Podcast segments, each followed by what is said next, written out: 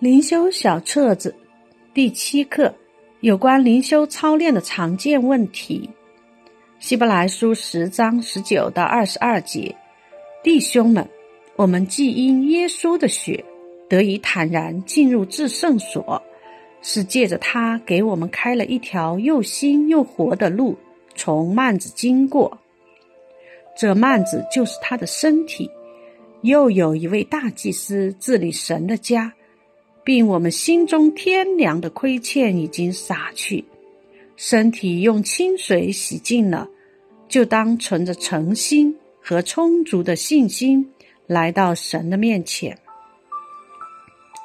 以弗所书五章二十六到二十七节，要用水借着道把教会洗净，成为圣洁，可以献给自己，做个荣耀的教会。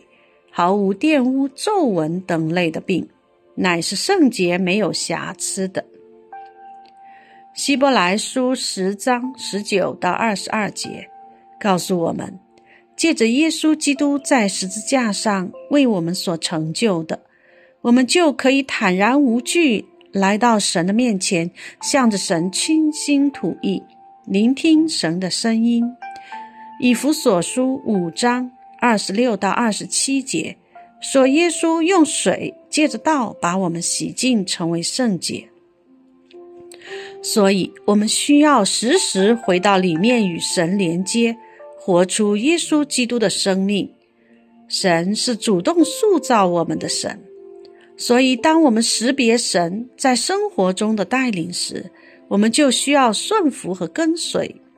如果我们更渴望活在神的心意中，靠着圣灵的引导过我们每日的生活，结出圣灵的果子，我们就需要在我们每日的生活中操练灵修，以至于帮助我们与神建立更亲密的关系。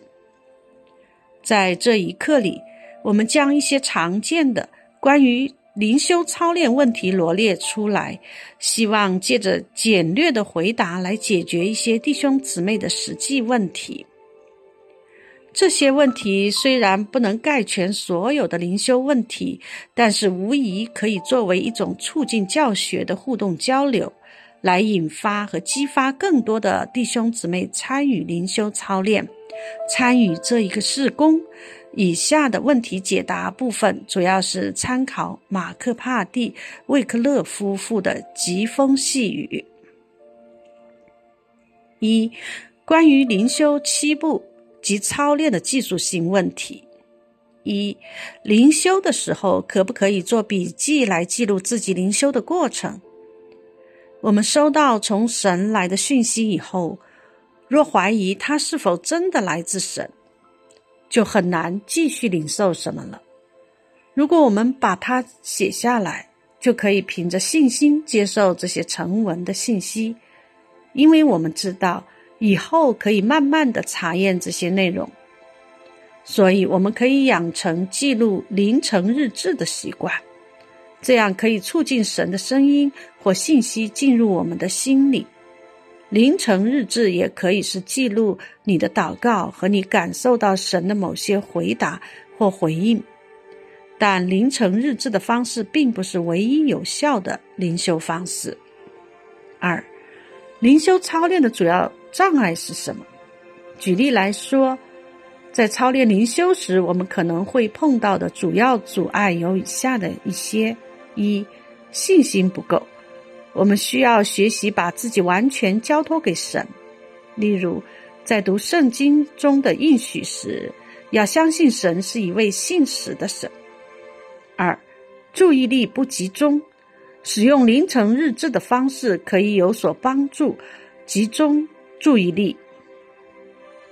边做记录边不住的祷告，同时可以在你在里面或心里所看见。或所感受到的神所不喜悦的事情来认罪。三，觉着神没有说话，写下你在读经或祷告中所得到的任何话语，就算只有一两句。学习完全倒空你的心，但用祷告或神的话来充满。从圣灵来的感动是微弱的，需要有意识的去体会和判断。灵里的感动，在我们不老练的时候，容易被自己的想法盖住。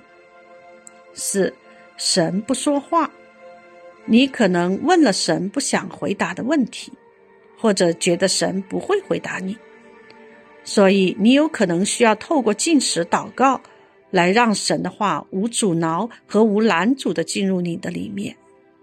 你需要查验你是否有不正确或不纯净的动机。三，从经验上来说，有什么好的灵修操练建议吗？以下是在我们日每日的灵修生活里给大家的几个小建议：一，灵修的时候可以根据自己每天的读经计划，不要漫无目的的随便翻圣经来读；二，特别留意神在某些经文上的强烈的感动或启示。三，不要局限神的工作，因为神有时会在灵修过程中赐给我们感动或启示，神也有时会在灵修结束之后忽然对我们说话。总之，不要以为灵修一结束，神就不说话了。四，注重环境的开启，比如神或许两次、三次借周边的人事物来提醒我们。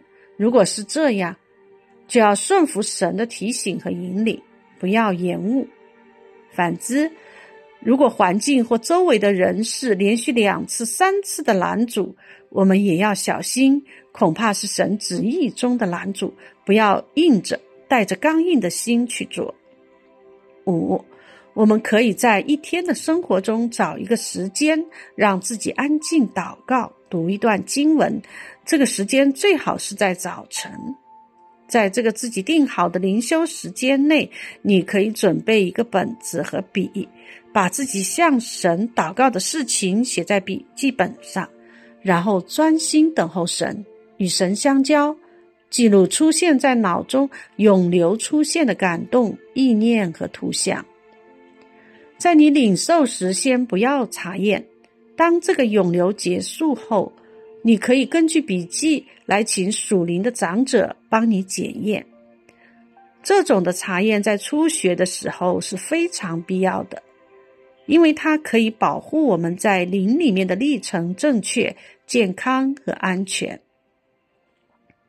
但还是需要提示一下，做笔记只是灵修中的一种协助的方式。四，为什么经历神？例如灵修这么不易，这么漫长。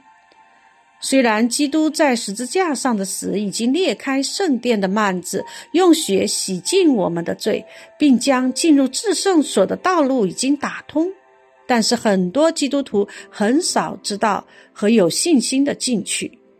但这条路并不是很艰深难行的。基督做了一切的功，他为我们流血。他给我们信心，为我们造了一颗清洁的心。我们只需要成为乐意的器皿，接受他已经完成的工作。这一切从应许来的祝福就会成就在我们身上。但我们必须注目在耶稣身上。虽然我们经常把眼光放在其他的事情上，我们常常不愿意寻求他得胜的力量。因为我们喜爱肉体的情欲，不愿意放下自己。五，请解释一下解经和灵修的区别在什么地方？传统上，我们通常把对圣经的理解分成两大块：解经和灵修，甚至认为这两个操练的目标是不一样的，进而这两者之间的关系也比较少去探讨。我们过去这些年的学习和操练，帮助我们在如何将这两大传统融合起来上面有一些初步的结果。但在灵修操练的过程中，我们有时可以观察到一个现象：有些弟兄姊妹抓住一个令他感动的词汇开始分享后，我们仔细检视，会发现他的分享有时候与经文并没有明显的相关。或者其实与经文的上下文或原意是不相符的。然而，若以整本圣经启示的真理来看，他的得着与感动仍是符合圣经的。这种情况，我们当然仍然同意弟兄姊妹是有得着的。这个感动也确实扶持帮助了他，但是我们不由得担心，这样灵修的得着不是那么精准、确切，甚至有的时候担心在引申应用的层面上会有偏差。同时，另有一些弟兄姊妹用解经的方式入手，把圣经当作文本来认真的研究。研究的方式包括认真详读经文、收集背景资料、尝试理解作者写作动机的心情、段落分析、总结大意等等。与此同时，对于经文会严谨的避免过度的延伸与应用。学习总结整段的经义，不落入断章取义。然而，由上述的描述可知，即便是一位完全没有蒙恩的研究学者，也可以做上述一切的工作。我们也可以观察到，解经虽然帮助信徒得到很多真理知识，然后却不容易帮助圣徒得到能力，也不保证我们可以。经历神，不禁让我们思考：在这样的解经之后，我们是否已经完全明白神末世写下圣经的作者，例如保罗与神圣经的真正作者真正的感受、心情与用意？因为他们是真实的进入神同在的人。在我们过去这些年的学习和操练中，我们期望看见融合：一方面学习严谨的对待圣经，认真的学习正确解经的方式，但同时也学习在这个过程中不断的祷告、求问神，以至于我们所得着的不单是知识，乃是更深的感受，体会原作者的真正心意。与此同时，我们也尝试着鼓励弟兄姊妹们，在操练灵修的同时，能够也学习理解经文整体的重点后，再进行默想，使我们感动的范畴能够更加符合经文的原意。逐渐的，随着我们对神的认识加深，我们就比较自如的来融合解经和灵修这两大传统。展望将来，有圣灵的释经学是非常值得我们来学习、探讨和实践的方向，也是很值得我们华人教会关注的方向。例如，圣经包括历代传统。和神学对圣经的理解，及我们今天对圣经的学习、圣灵的充满、恩赐与工作和圣徒的经历及教会历史性的传承等，我们应当如何来处理这三个主要方面的关系？能否能发展出三元合流的灵修小组聚会、主日聚会的方法和过程？对圣灵在理解圣经中的角色，是否可以有突破性的认识？加尔文曾经这样说：“圣灵带领教会开启他来理解圣经，同时，圣经是检验所有教义的试金石。圣灵与圣经从不分开。”加尔文这段话中也隐含了。在圣灵带领下的圣徒们忠心信实的回应圣灵，来理解、应用和教导圣经，并经历圣经的经验。这样的应验，正如以赛亚书所说的：“雨雪从天而降，并不返回，却滋润地土，使地上发芽结实，使撒种的有种，使要吃的。”有粮，我口所出的话也必如此，绝不突然返回，却要成就我所喜悦的，在我发他去成就的事上必然亨通。你们必欢欢喜喜的而出来，平平安安蒙引导。大山小山必在你们面前发声歌唱，田野的树木也都拍掌。松树长出代替荆棘，番石榴长出代替棘藜。这要为耶和华留名，作为永远的证据，不能剪除。二、关于圣灵的感动和判断问题。一、如何分辨在灵修的时候脑子里出现的意念？当我们在默想主的话语时，心中可能会出现涌流的意念、涌流的画面、涌流的情感的。一般来说，这些心中涌现的意念可能出于二个：圣灵和我自己。有的时候我们会有这样的问题，就是我们在灵修的时候，里面出现的意念有没有可能是出于魔鬼？应该来说，这不是没有可能，但是在绝大多数的情况下，这个是不会的，因为一神应许我们，当我们求鱼的时候，神不会反给我们蛇。马太福音七章十节。二。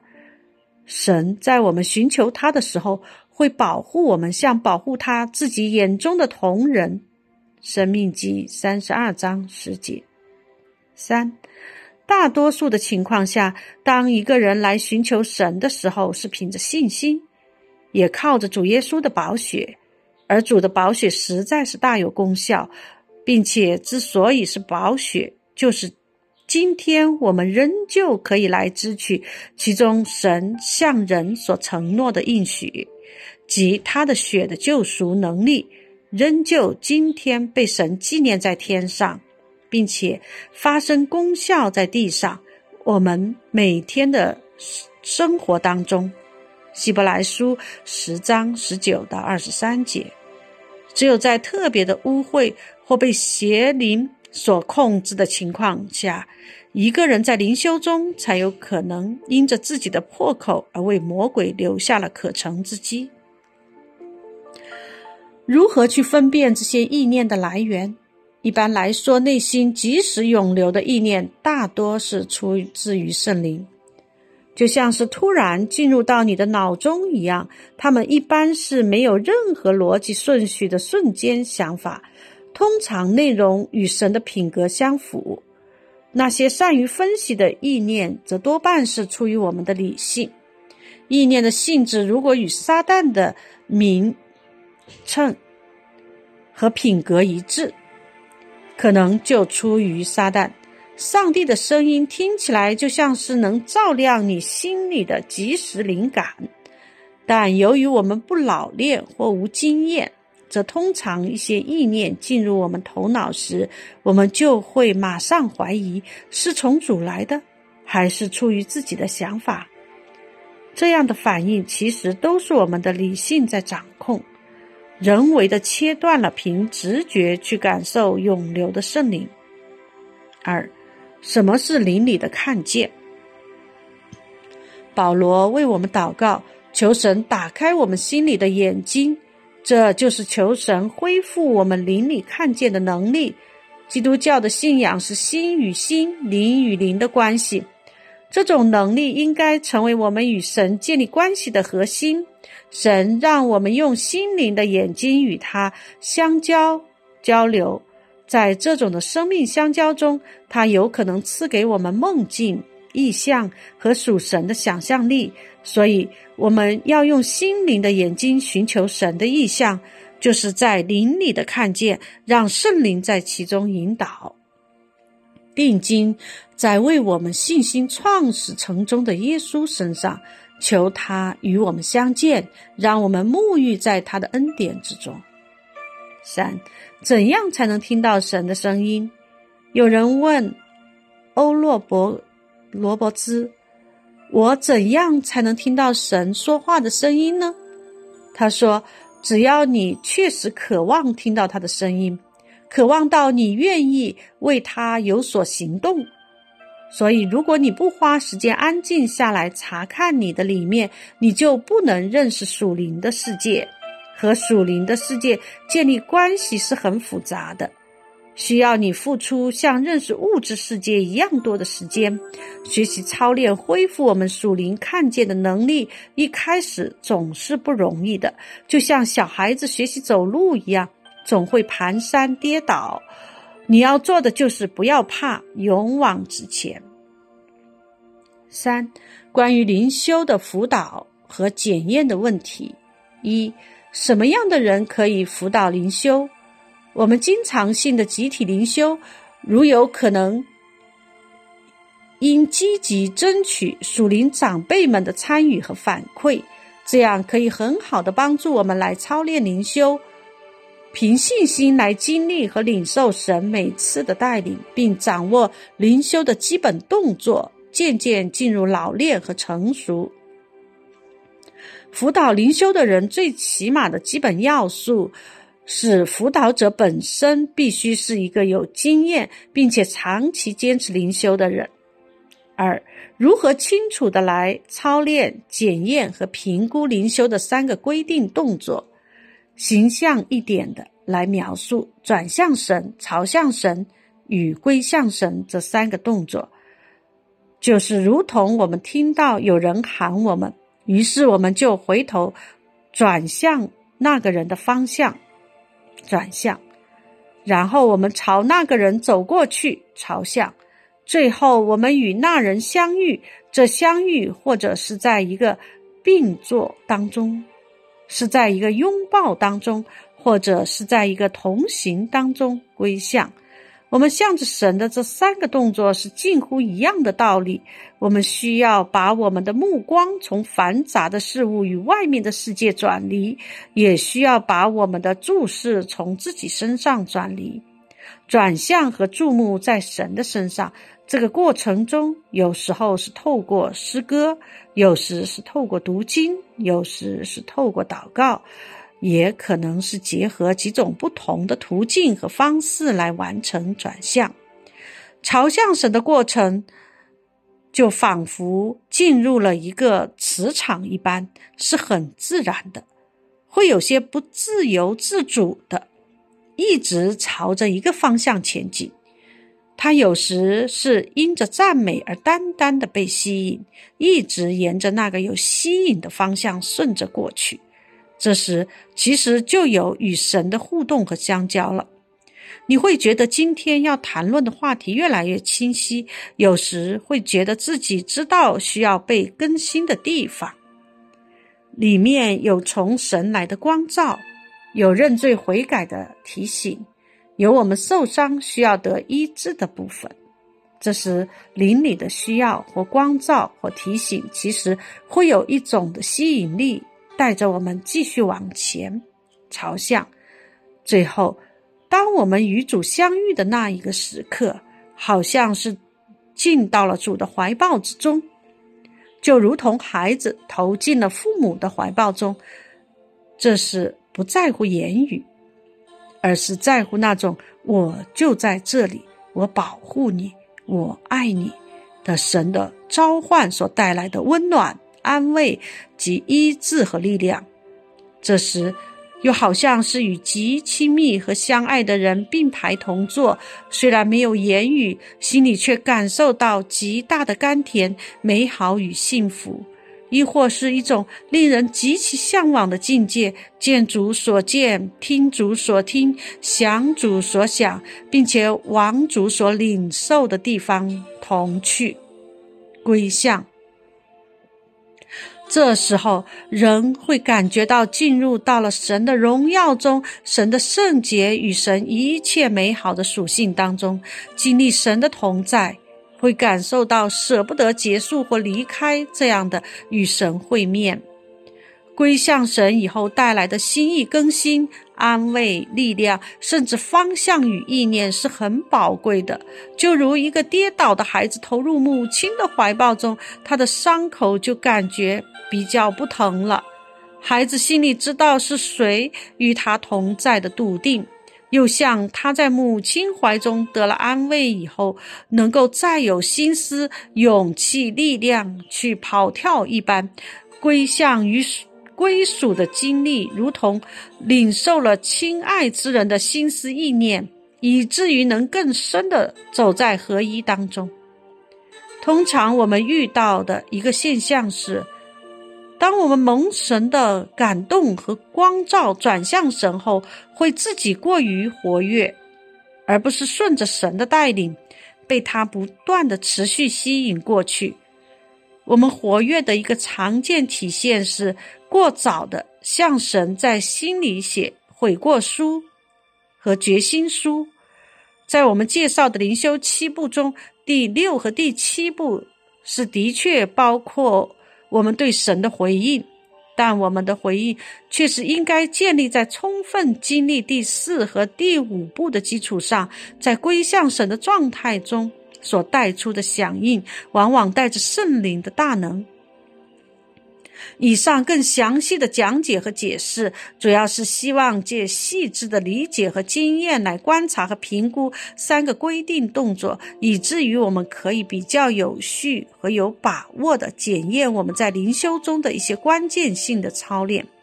三，对于承担有辅导和评估角色的老师，有什么需要提醒和建议的地方？辅导和评估最忌讳的是以人的思路或教导取代圣灵的感动，这样的危险是人里面的灵就会把原先操练敏锐的灵觉反而混淆不清，把操练灵降级变成了操练魂。虽然说出来的是教会貌似属灵的行话，但事实上却打不中靶心。一个比较安全和保险的方式是，辅导评估者至少要十分有经验来分辨和把握自己邻里对所辅导和评估的人事物，或是感动有没有清楚的阿门。如果自己里面有阿门，则八九不离十，基本上不会出现方向性错误。四周末小组集体灵修的操练与分享。一小组灵修，本课的灵修经文：腓立比书二章五到十一节，诗歌：中国的早晨五点钟。二自由分享，对于转向神、朝向神、归向神，你有没有对你自己容易理解的比喻？三集体讨论，请收集更多的小组灵修问题或建议。并反映给本书的编写人员改进。五、下周个人的温习概念性问题。根据本课第一节，在原则上有无可能发展一种三元合流的灵修？二、真理性问题：为什么灵修的辅导者必须是自己坚持灵修，而且是有经验的人？三。操练性问题，写下圣灵对你感动或引导的主要方式。六下周个人的默想，深入默想和思考以下的问题，并以书面形式记录下自己的默想心得，以你自己的经历和体验来回答：为什么经历神这么不容易？七下周个人的实践。自己尝试一下，以全新的信心和心态来摸索和操练三元河流的灵修。